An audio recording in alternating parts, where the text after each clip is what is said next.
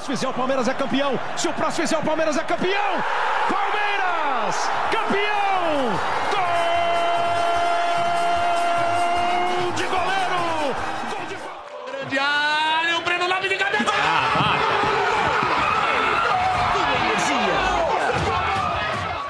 Mas ele pode chamar mais um. Olha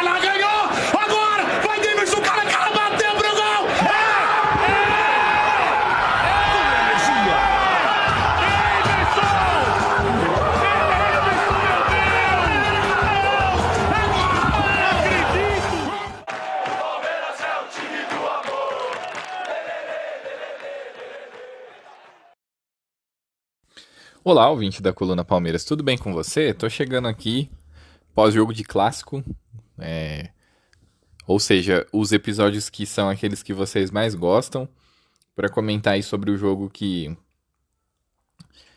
fez com que a gente igualasse o número de vitórias na, na Neoquímica Arena, né? Agora são seis para cada lado, que foi a vitória de 1 a 0 sobre o Corinthians. Eu não preciso ficar fazendo muita cerimônia, porque se tem um palmeirense me ouvindo que não viu o jogo é doido. E só que foi um jogo interessante aí do ponto de vista tático em alguns aspectos para eu poder comentar a respeito dos dois jogos. Então, recadinhos de todo começo de episódio. Coluna Palmeiras está com redes sociais, Instagram, Twitter. Só procurar a gente lá, seguir e ficar informado sobre quando saem os novos episódios, além de da sua inscrição aí no seu agregador de podcast favoritos. Vou referendar também a coluna do Rodrigo Fragoso, coluna maravilhosa, onde alguns dos assuntos que a gente fala sobre questões perenes do Palmeiras ap aparecem, especialmente aí nesse período onde a gente está tendo jogos mais acirrados e que tem exigido mais do time. É bem interessante, né? Então, quem ainda não ouviu, quem ainda não indicou, tá aí o episódio do Rodrigo Fragoso no seu feed para você poder ouvir. Bom, indo ao jogo, o Palmeiras entrou com sua equipe praticamente titular. A única diferença foi o, o Lopes entrando no lugar do Scarpa, que depois do jogo postou uma foto nas redes sociais do pé direito dele que estava bastante inchado. Eu acho que eu não vi maiores detalhes, mas pelo aspecto do, do pé dele foi uma pancada que ele levou e ficou daquele jeito lá. Então, complicado, né? Não deu para ele ir pro jogo. Então, o Palmeiras foi num 4-3-3 aí. É... Uma coisa que ficou muito clara, e depois o Abel confirmou na, na entrevista coletiva, foi que apesar dos titulares terem feito questão de estarem, joga de estarem no jogo, eles não estavam muito bem fisicamente, eles ainda estavam sentindo o peso de ter tido uma partida muito intensa contra o, o Atlético Mineiro na quarta-feira, o jogo foi no sábado à noite, né? Não deu nem 72 horas de descanso aí pro time e eles já estavam em campo de novo. Isso para mim ficou muito claro na atuação de alguns jogadores. Eu achei que o Rony cansou muito rápido, que é uma coisa completamente incomum. Achei que o Zé Rafael também estava sentindo um pouco, principalmente para dar alguns piques, o Piquerez também, enfim. Não achei que o time tava a vera, não. Mas, de todo modo, é, o primeiro tempo foi bastante tranquilo e o Palmeiras tentou controlar o ritmo do jogo. Fez bastante troca de passe aí entre a intermediária defensiva, a defesa, tentando achar espaço para poder penetrar na defesa do Corinthians, mas não tinha muito sucesso. Uma das coisas que eu quero destacar já logo de cara é que nas últimas colunas eu tenho reclamado bastante das, da qualidade dos gramados que o Palmeiras tem atuado, e eu acho inclusive que isso influencia muito, é, influencia diretamente na atuação, especificamente de alguns atletas. Eu vi o Palmeiras muito mais à vontade em campo num gramado bom como o da Neoquímica Arena, especialmente o Danilo, que é, eu vou falar um pouquinho mais sobre ele, eu vou explicar né, o jogo do ponto de vista tático da forma como eu vi, e obviamente eu vou falar algumas coisas sobre alguns jogadores mais aí pontualmente, né? Bom, o resumo do jogo foi o seguinte. Eu acho que assim, a única coisa que o Corinthians fez que realmente me deu um pouco de friozinho na barriga foi a jogada que o Mosquito passa pelo pelo Piquerez e toca pro Renato Augusto chegar batendo. Só que a hora que eu vi o chute saindo, eu já tinha certeza que o Everton pegaria, tanto que ele encaixa a bola, né? Mas foi a grande jogada do Corinthians para mim. É, eu vejo alguns jogos do Corinthians, como vocês podem ver no, nos resumos que eu trago de segunda-feira. E a impressão que eu tenho do jogo do Corinthians é que o Corinthians só ganha no acaso, porque eu acho, do ponto de vista de criação, o time muito inofensivo. É, parece que por mais que o Corinthians tente uma série de coisas, nada acontece. E primeiro eu vou explicar o Palmeiras do ponto de vista tático, depois eu explico o Corinthians. Não tinha muito o que explicar. O Palmeiras estava num 4-3-3, com o Dudu pela direita, o Rony pela esquerda e o, e o Flaco no meio. Eu não gostei, tá, disso. Eu acho que o Rony poderia ter feito o corredor pela direita e poderia ter sido explorado para tentar centrar mais jogadas, enquanto o, o Dudu poderia ter ficado pela esquerda para ajudar mais na criação. Eu acho que o Abel vê o Rony um pouco melhor pela esquerda, porque ele pode centrar, se aproximar um pouco, centralizar, se aproximar um pouco mais do centroavante e participar de jogadas mais incisivas, mas inclusive teve um lance muito bom que ele cortou para o meio e chutou de forma completamente despropositada. Eu acho que o jogador para ele jogar de perna invertida, ele tem que ter uma finalização muito acima da média, ou ele precisa ter algum quê de criatividade que a gente sabe que não é exatamente o forte do Rony, né? Então eu não gostei disso. Eu achei que isso prejudicou bastante o andamento do, do time é, no, no, primeiro tempo. Porque o jogo tá tranquilo do ponto de vista assim, de que o Palmeiras, obviamente, adotou uma postura de não correr risco, uma postura até um pouco mais defensiva. De, e de ter bastante cadência quando estava com a bola, justamente porque o empate ontem ele já era um resultado interessante, né? E se porventura o, o, jogo se arrastasse e terminasse empatado, não daria para considerar um resultado ruim, não. Porque o Corinthians é o melhor mandante do campeonato e estava invicto na Neoquímica Arena aí, né? Então a postura tática foi essa. O Gustavo Gomes e o Murilo novamente foram muito tranquilos no jogo. É, jogou o Mike no lugar do Marcos Rocha também, sem grandes preocupações aí, sem oferecer muito, muito problema.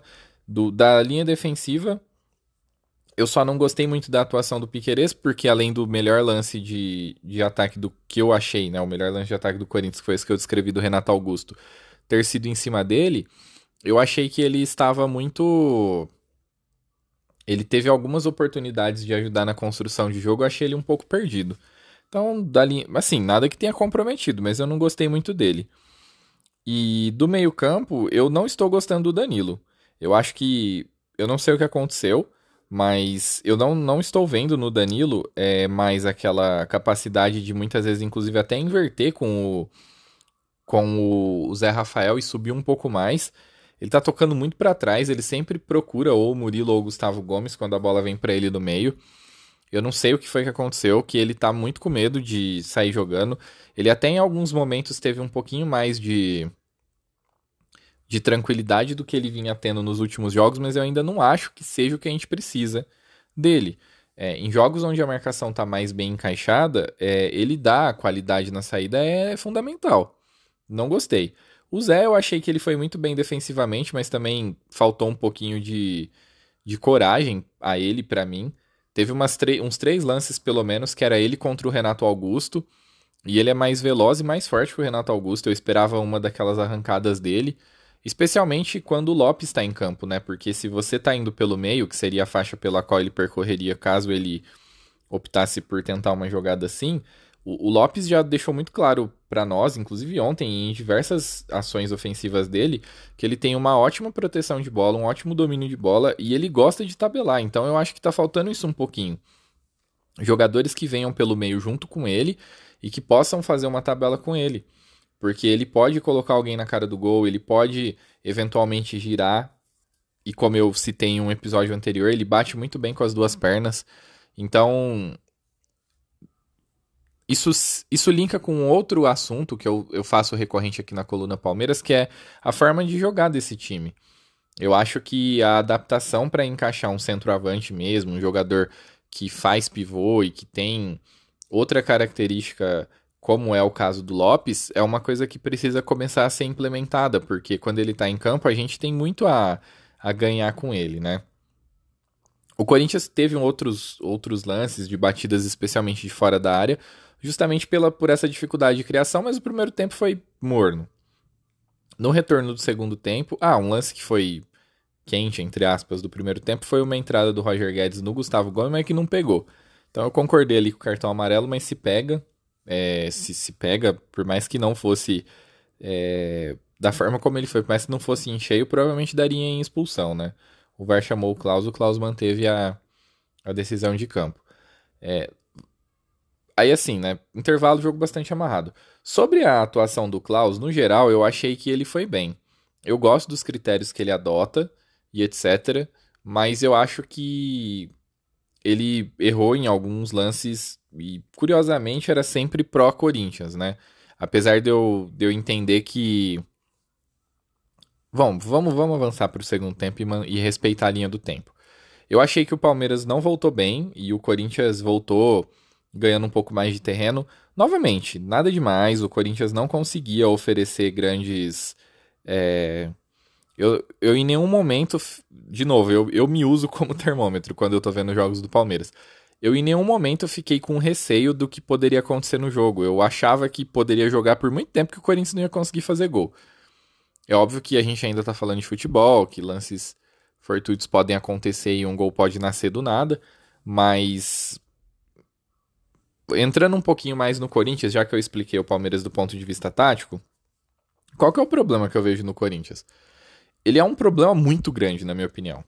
Primeiro porque, assim, é, quando a gente pensa no Corinthians, que é um, um perseguidor do Palmeiras, agora nove pontos pode ser que, dependendo do que vem acontecer aí nos próximos jogos, eles até se distanciem de nós. Apesar da nossa sequência ser difícil, né? Mas de todo modo, assim, já foi eliminado da Libertadores, tá, no, tá nas cordas na Copa do Brasil e agora tá a nove pontos da gente. O grande problema para mim é assim, eu acho muito bacana, vocês sabem, eu sou um entusiasta de ideias, de, de alternativas que os técnicos tentem criar para os seus times, né? Só que o que o Vitor Pereira tem feito desde que ele chegou no Corinthians é algo que eu, como observador do futebol, falando daí, né? Eu paro para analisar o Corinthians eu não faço ideia de que time é o Corinthians. É... A gente não consegue saber qual é o modo de jogo e quem são os jogadores do principal time do Corinthians. Então, assim, uma coisa que se discute muito em relação ao Corinthians, que é o a questão do rodízio, a questão de poupar muitas vezes, né? Isso tem entrado bastante em discussão. Eu não tenho absolutamente nada contra técnico fazer, rodízio e poupar jogadores, mas ele poupa quem para jogar como? Porque assim, qual foi o grande jogo que o Corinthians teve na temporada que ele poupou, aí ele preservou jogadores para que esses jogadores se apresentassem de uma determinada maneira no jogo, é, no jogo seguinte? Eu, particularmente, não me lembro. Eu acho que o único bom jogo do Corinthians que valia alguma coisa foi os 4 a 0 em cima do Santos. Porque a vitória contra o Boca de 2 a 0 que foi um ótimo resultado, eu também não vi muito disso. De, ah, olha aí, ó, o Corinthians, o Vitor Pereira poupou e o Corinthians jogou dessa forma por conta de tais jogadores estarem jogando a Vera.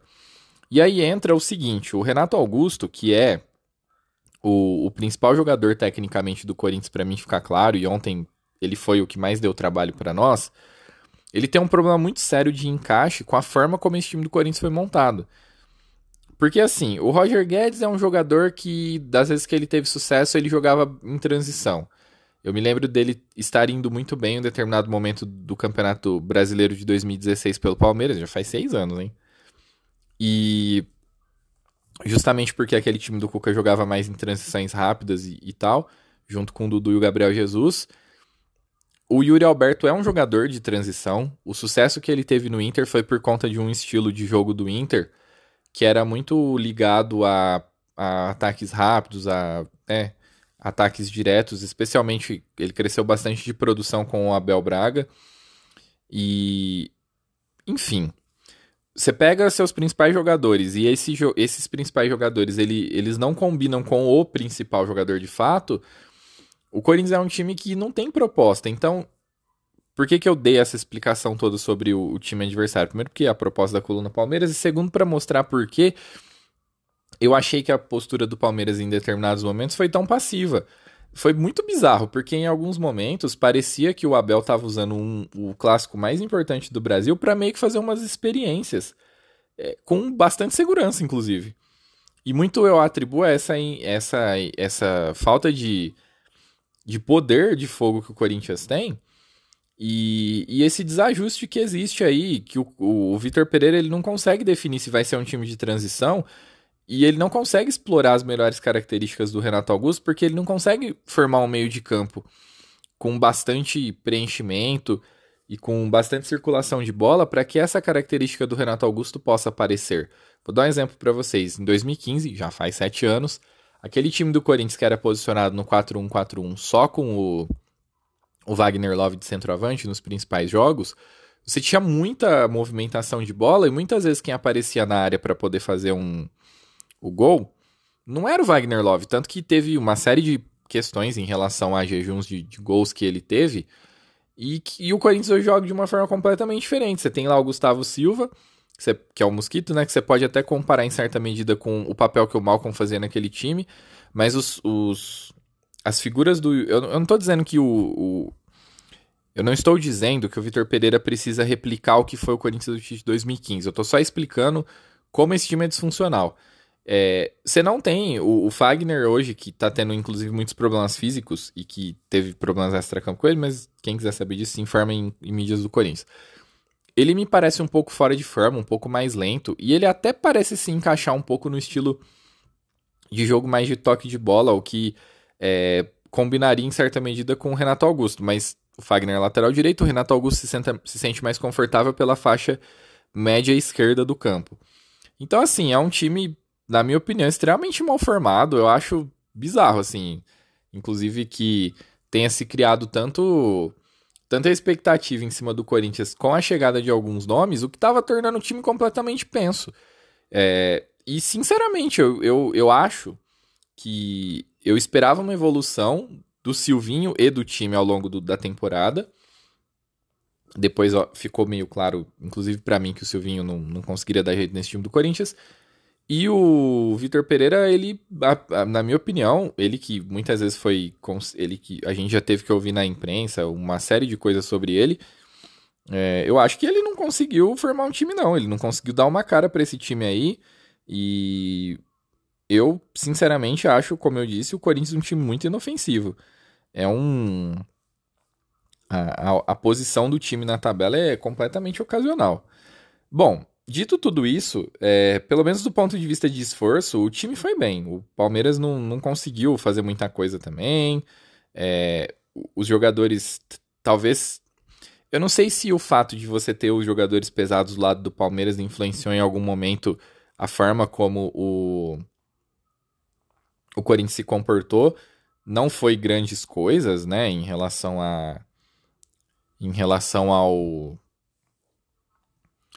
ao que a gente espera e tal, mas enfim, né? É aquela, fica, acaba ficando uma questão mais é, de segurança para um time que está liderando o campeonato e que, pra, que somar pontos agora aproxima o Palmeiras cada vez mais do título, né? Porque os outros times é aquela velha história. Campeonato de pontos corridos, quando você tem vantagem, é como se você tivesse jogos a menos para jogar. Você depende de menos jogos para poder atingir né, a pontuação necessária para poder ser campeão.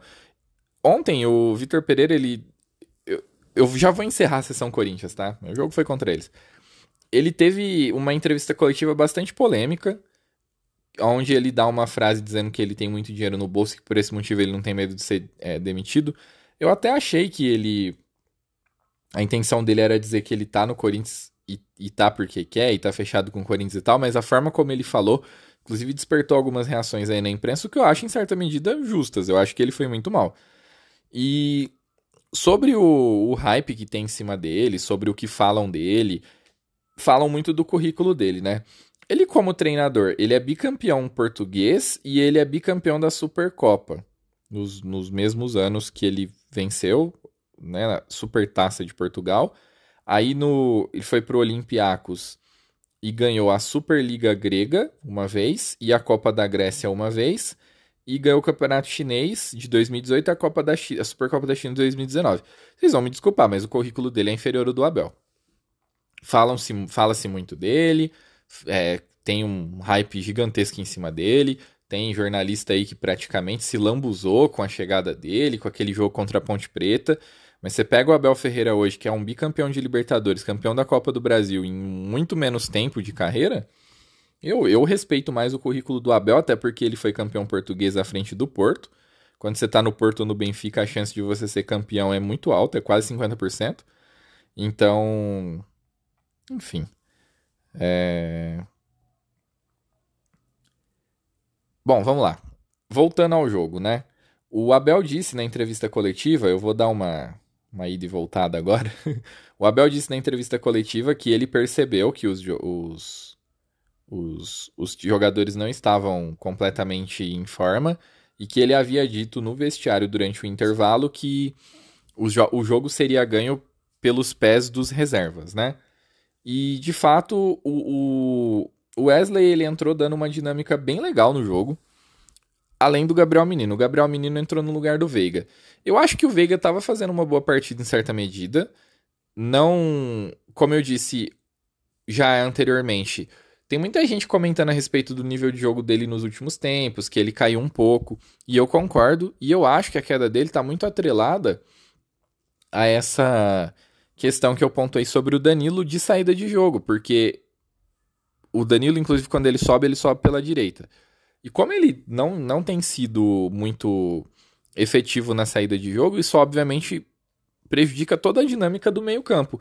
Isso faz com que o Palmeiras não, não seja tão insinuante como vinha sendo né, na temporada. O Palmeiras tinha se tornado um time mais insinuante. Isso para mim tem ligação direta com, com esse mau momento do Danilo. Eu acho, inclusive, que do time titular, o, o, o cara que está no pior momento, que a gente mais depende que se recupere aí para as nossas pretensões dentro da temporada, é o Danilo. Eu acho que ele está prejudicando o time com essa forma como ele vem, vem se apresentando. E sobre o Wesley, é... ele é isso. Ele precisa entrar, ele precisa causar preocupação pelo lado onde ele está atacando. A mudança do ponto de vista de criatividade ela é notória em relação a quando ele entrou, em relação a quando o Rony aplica, uh, ocupava ali aquele, aquele espaço. Aí eu falei mal do Piquerez, né? Mas ele que dá o, a assistência pro gol do Rony, que foi o Rony do Corinthians. mas que se o, o Rony não tenta dar aquele corte desesperado, a bola ia pro Lopes, que é canhoto, então ele tava com o corpo perfeitamente posicionado para bater. Se ele ia acertar o gol ou não, é impossível saber, mas que ele estava numa condição muito clara de fazer o gol, ele estava meio parecido com o gol, o gol contra do Murilo aí no, no primeiro jogo contra o Atlético lá na, na lá no Mineirão. Então, depois disso, o, como eu disse, o Abel parece que usou o maior clássico do Brasil como uma espécie de laboratório, né? Depois disso, ele tira o Dudu, coloca o Tabata, muito também por conta do, do cansaço do Dudu, mas eu acho interessante ele já promover a estreia do Tabata tão rapidamente assim. E eu acho que o Tabata, assim, não dá nem para avaliar muito, porque depois disso o Palmeiras assume uma postura mais de defesa do resultado. E aí não tem mais jogo, né? Porque o, o Palmeiras, que já é uma defesa muito forte, tentando se defender contra um ataque tão inofensivo quanto, do, quanto o do Corinthians, não acontece mais nada. Aí o jogo terminou. E, e é isso. Agora a gente tem nove pontos de vantagem. Essa, essa vantagem para o Corinthians, que atualmente é o segundo colocado, ela pode cair para sete porque tem a possibilidade do do Fluminense vencer seu jogo e ultrapassar o Corinthians. Eu não lembro o horário do jogo do Fluminense. Eu estou gravando no meio da tarde do domingo. Vamos ver se o Fluminense está jogando. Não, o Fluminense é às 19. No momento em que eu jogo, estão jogando Ceará e Fortaleza. Fortaleza está ganhando. Flamengo e Atlético 0 a 0 que é um jogo que muito nos interessa também. E São Paulo e Bragantino. Por que, que Flamengo e, e, Atlético hoje é um jogo que muito nos interessa? Eu, como eu disse, eu estou gravando domingo, então essa semana não tem resuminho. Mas aproveitando meio que um ao vivo aqui, é... o Flamengo hoje ele está a campo com um time bem alternativo. Tanto que o ataque está Marinho, Lázaro e Everton Cebolinha. E o Atlético também está alternativo, não está nem com o Bento no gol. Tá com o Orejuela, tá com o Vitor Bueno, tá bem alternativo. Se acontece um milagre, porque o time reserva do Flamengo é bem melhor do que o time reserva do Atlético, e o Atlético ganha, o que parece difícil, porque o, o Flamengo tá, nesse momento, ele tá com 71% de posse de bola, já chutou 7 vezes, sendo 4 no gol, e o Atlético não chutou nenhuma vez, não teve nenhum escanteio, só fez falta até agora. É, o, o Flamengo ficar, ficará a 12 pontos do Palmeiras. E aí, talvez, é, dependendo também do resultado, obviamente, da Copa do Brasil, chegar a 12 contra o Palmeiras talvez não seja bom negócio para o Flamengo vir com força máxima.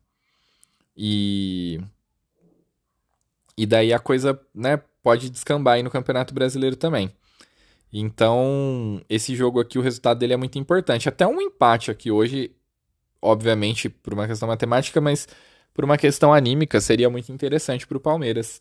Por esse motivo que eu citei agora, né? De, de como que o, o Flamengo vai passar a encarar o Campeonato Brasileiro. Porque se ficar vivo na Copa do Brasil e ficar vivo no, na Libertadores, pro, pro Flamengo conseguir ser campeão brasileiro, o Flamengo tinha que ganhar praticamente o segundo turno inteiro, o que é bem difícil, né? Até por estar envolvido nas outras duas competições que ainda tem aqui rolando. Então é isso. O Palmeiras tem uma semana cheia. Então, para eu para vocês que gostam de me ouvir, eu tô bolando alguma coisa aqui para lançar no meio da semana. E e é isso. Esse é o, o resumo do jogo contra o Corinthians. Muito melhor do ponto de vista de resultado que qualquer outro aspecto, porque o jogo foi bem tranquilo, mas é um, um confronto que, que dá moral, que em outras ocasiões a gente já viu o clássico ser um gatilho para título. Então, então é isso, gente. Eu vou ficando por aqui. Não se esqueçam dos recadinhos que eu dei no começo. Não vou repetir eles aqui para não tomar o tempo de vocês. Muito obrigado e até a próxima.